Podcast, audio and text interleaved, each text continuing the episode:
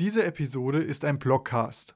Ihr könnt den Artikel also hier hören oder auch auf unserer Webseite lesen. Alle weiteren Infos findet ihr in den Show Notes. Konsolenkino. Der Podcast über Filme, Games und alles dazwischen. Transformers. Vom Wiederentdecken einer Liebe. Vor 16 Jahren riss mich der erste Transformers-Film vom Hocker. Doch im Laufe der Zeit ebbte meine Liebe zum Franchise immer mehr ab. Urplötzlich loderte sie in diesem Jahr wieder auf. Und wie? Warum es dazu kam und ob ich nun auf ewig den Cybertroniern verbunden bleibe, verrät die Kolumne. Wir schreiben das Jahr 2007. Es ist Sommer. Nur noch ein Jahr trennt mich vom Schulabschluss. Ich bin gerade volljährig geworden. Das Leben ist schön. Erwachsen bin ich aber noch lange nicht. Ich bin im Herzen immer noch Kind. Bis heute ist das so geblieben. Gemeinsam mit meinen Freunden löse ich ein Ticket für einen Film, der, allen Unkenrufen zum Trotz, zu einem der erfolgreichsten Blockbuster des Jahres avancieren soll. In den weltweiten Jahrescharts steht er letztendlich sogar auf dem fünften Platz. Die Rede ist von Michael Bays Transformers. Bis dato hatte ich keinerlei Berührungspunkte mit den Actionfiguren aus dem Hause Hasbro. Weder besaß ich in meiner Kindheit das Spielzeug, noch las ich die Comics oder sah ich die Zeichentrickserie, respektive den Zeichentrickfilm. Entsprechend unvoreingenommen und ohne großartige Erwartungen schaute ich die erste Realfilmadaption im nächstgelegenen Lichtspielhaus. Und ich war hin und weg. Zeitsprung. Als Teil 3 im Jahr 2011 in den Startlöchern steht, bin ich seit einigen Monaten Student. Das Review-Embargo zu Die dunkle Seite des Mondes ist gerade gefallen. Max und ich sitzen in meinem WG-Zimmer angespannt vor meinem Laptop. Sehnsüchtig warten wir auf die Bewertung des Films auf einer von uns sehr geschätzten Website. Refresh, refresh, refresh. Da ist sie endlich. Nach dem schwachen zweiten Film sind wir hier wieder vollends gehypt. Denkst du, es wird eine 8 von 10? Mindestens eine 7. Es wurde eine 6 von 10. Die geht auch heute noch klar. Und obwohl ich den Film im Kino sehr genoss, besiegete Transformers 3 das vorzeitige Ende meiner Liebe zum Franchise rund um Optimus Prime, Bumblebee und Co. Ära des Untergangs schaute ich irgendwann als Stream und war wenig begeistert. The Last Night gab ich erst gar keine Chance mehr. Bumblebee sollte es wieder richten. Doch der Film von Travis Knight zündete zunächst nicht bei mir. Heute finde ich das Spin-off verdientermaßen großartig. So kam es, dass mich im Jahr 2023 auch die Trailer zum Quasi-Reboot bzw. Prequel Aufstieg der Bestien zunächst nur mäßig begeisterten. Mit dem Transformers-Franchise hatte ich abgeschlossen, dessen war ich mir sicher. Doch dann sollte alles anders kommen. Mein Schwager und seine Freundin gaben sich vor einigen Wochen als große Fans der Filmreihe zu erkennen. Transformers ist doch immer unterhaltsam, so der Tenor. Stimmt eigentlich, wenn ich mal genau darüber nachdachte. Und so langsam begann ein Funke in mir zu leuchten. Leider kein Energon. Wie aus dem Nichts war ich plötzlich im Hype-Mode. Ich schaute mir unzählige Trailer zu allen sieben Filmen an, kaufte mir die ersten sechs Teile und konnte es kaum noch erwarten, den neuesten Streifen endlich im Kino zu schauen. So kann ich nun mit Fug und Recht behaupten, dass ich im Juli 2023 ein größerer Transformers-Fan bin als jemals zuvor.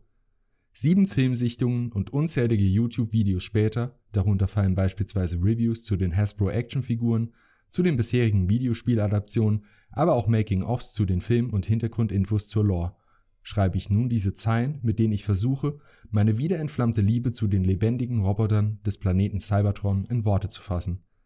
Ich lasse den Blick auf meine erste Mini-Transformers-Actionfigur schweifen, die ich mir kürzlich im Alter von 34 Jahren gekauft habe – Natürlich handelt es sich um Bumblebee. Wie soll es auch anders sein?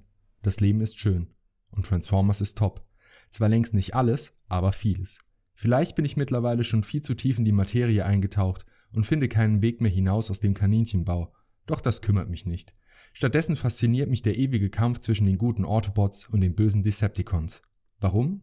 Ein Erklärungsversuch. Zunächst einmal wären da die epischen Materialschlachten von Michael Bay, der als Regisseur für die ersten fünf Teile verantwortlich zeichnet. Bayham wird die Action des Krach-Bumm-Maestros gerne genannt. Ein Kofferwort aus dem Nachnamen des Filmemachers und dem englischen Wort für Chaos. Und ja, Michael Bay lässt es in den Transformers-Filmen ordentlich krachen. Furiose Kamerafahrten, gigantische Explosionen, stylische Zeitlupensequenzen sowie die beige Vorliebe für Low-Angle-Shots verleihen den Film einen unverkennbaren Look. Die brillanten Computereffekte tun ihr Übriges. Zum anderen mag ich die Tatsache, dass in der Filmreihe sehr oft Historisches oder Mythisches mit der Welt der Cybertronier verknüpft wird. Der Hoover-Damm wurde um den Allspark herum gebaut und dient als Kältegefängnis für MBE-1 alias Megatron. Die Mondlandung diente der Überprüfung eines Alien-Raumschiffs, das auf dem Erdtrabanten abgestürzt ist.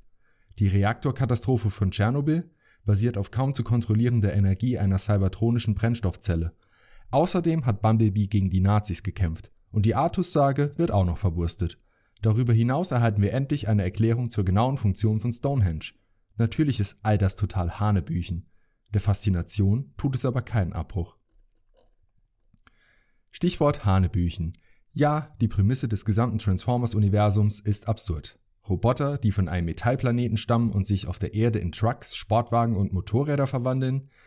Die Willing Suspension of Disbelief wird hier bis zum Maximum ausgereizt, wenn nicht gar überstrapaziert.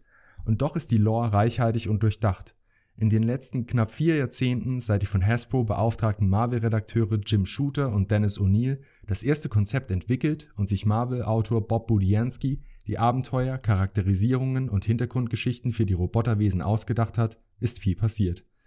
Heute ist Transformers ein transmediales Mega-Franchise mit Spielzeug, Comics, Büchern, Serien, Filmen, Hörspielen und Games. Der Spielzeughersteller Hasbro hat mit seiner Reihe seit rund vier Jahrzehnten einen Millionen, wenn nicht gar Milliardenseller an der Hand. Begonnen hat alles 1983, als Hasbro sich die Lizenz für ein japanisches Spielzeug sicherte, um es unter anderem Namen in den USA und schließlich weltweit zu vermarkten. 1984 erblickte die Kooperation von Hasbro und Takara Tomy aus Tokio das Licht der Welt. Die Transformers waren geboren. Und das Spielzeug mit dem cleveren Werbeslogan More Than Meets the Eye schlug ein wie eine Bombe. Schließlich ist der Name Programm.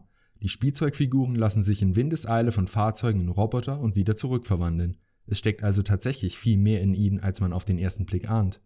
Und das gilt eben umso mehr für die große Lore, die sich mittlerweile durch das Zutun unterschiedlicher AutorInnen in den verschiedensten Medien entwickelt hat. Bezeichnenderweise transformierte auch die Filmreihe im Laufe der letzten 16 Jahre. Der erste Teil mit seinem Charme, seinem Humor, seiner clever erzählten Geschichte, der Spielfreude von Shia LaBeouf und Megan Fox, den beeindruckenden Bildern und dem Ohrwurm-Score von Steve Jablonski wird auf ewig einen Platz unter meinen All-Time-Favorites innehaben. Dass ich damals wie heute ein großer Linkin Park-Fan bin, unterstützt die Liebe zum Film. Die Rache oder Revenge of the Fallen, wie der zweite Teil im Original heißt, ist jedoch ein zweischneidiges Schwert. Während widriger Umstände inmitten des Hollywood-AutorInnen-Streiks mit unfertigem Skript gedreht, ist es ein Wunder, dass der Film überhaupt existiert und irgendwie funktioniert. Dennoch erreichte die Reihe mit dem direkten Sequel zugleich einen frühen Tiefpunkt. Zum Fremdschämen alberner pubertärer Humor Übertriebener sexistischer Unfug und ein Sidekick, der einfach nur nervt, machen den überlangen und konfus erzählten Film trotz netter Ideen nahezu zum Totalausfall. An den Kinokassen machten sich die zahlreichen dramaturgischen und inszenatorischen Schwächen indes nicht bemerkbar. Transformers 2 war sogar noch erfolgreicher als das Realfilmdebüt zwei Jahre zuvor. 2011 kam dann Dark of the Moon in die Kinos. Der dritte Film der Reihe litt natürlich primär unter dem erzwungenen Abgang von Megan Fox, auch wenn sich Rosie Huntington Whiteley nach Leibeskräften mühte, um aus ihrer Figur das meiste herauszuholen. Dafür beeindruckte der Film durch einen Scope, der die beiden Vorgänger mühelos in den Schatten stellte. Der Irrtum von Optimus Prime sowie der Verrat seines einstigen Mentors Sentinel Prime verliehen dem Film eine gehörige Portion Dramatik. Zudem reizte der dritte Teil die Grenzen des PG-13 bzw. FSK 12 Ratings bis an die Schmerzgrenze aus. In Transformers 3 herrschte Krieg und zwar verhältnismäßig ungeschönt. Das große Finale in Chicago, Stichwort Wingsuits, bleibt zudem unvergessen. Ära des Untergangs sollte an den Triumph seines Vorgängers anknüpfen. In finanzieller Hinsicht gelang das auch, doch inhaltlich ist die übertrieben lange Story rund um die Bedrohung durch die Saat, die eine Millionenstadt vernichten und in Transformium verwandeln soll, eine ziemliche Katastrophe. Nicht nur, weil Mark Wahlberg als Macho-Texaner Kate Yeager nicht sonderlich sympathisch ist, sondern auch, weil die in den Trailern noch prominent platzierten Dinobots zu wenig Screentime haben.